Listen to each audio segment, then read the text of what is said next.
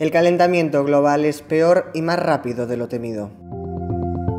Soy Néstor Villamor y esto es Sumario de Tarde. Hoy es lunes 9 de agosto de 2021.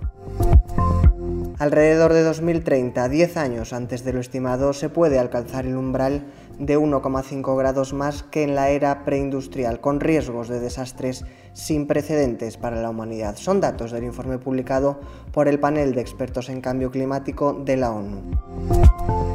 Johnny Depp recibirá un premio Donostia toda su carrera el 22 de septiembre en el Auditorio Cursal dentro de la 69 edición del Festival de San Sebastián. Será la tercera vez que el actor estadounidense, nominado en tres ocasiones a los Oscar y ganador de un Globo de Oro, visite el certamen español. Un juzgado de Madrid ha desbloqueado la entrega de los 34 millones de euros que Plus Ultra tenía aún pendientes de recibir en concepto de rescate público. De esta forma, la justicia revoca el auto del pasado 22 de julio que suspendió el rescate a la espera de que la aerolínea lo justificase. Tienes estas y otras noticias en theobjective.com. Nos vemos mañana.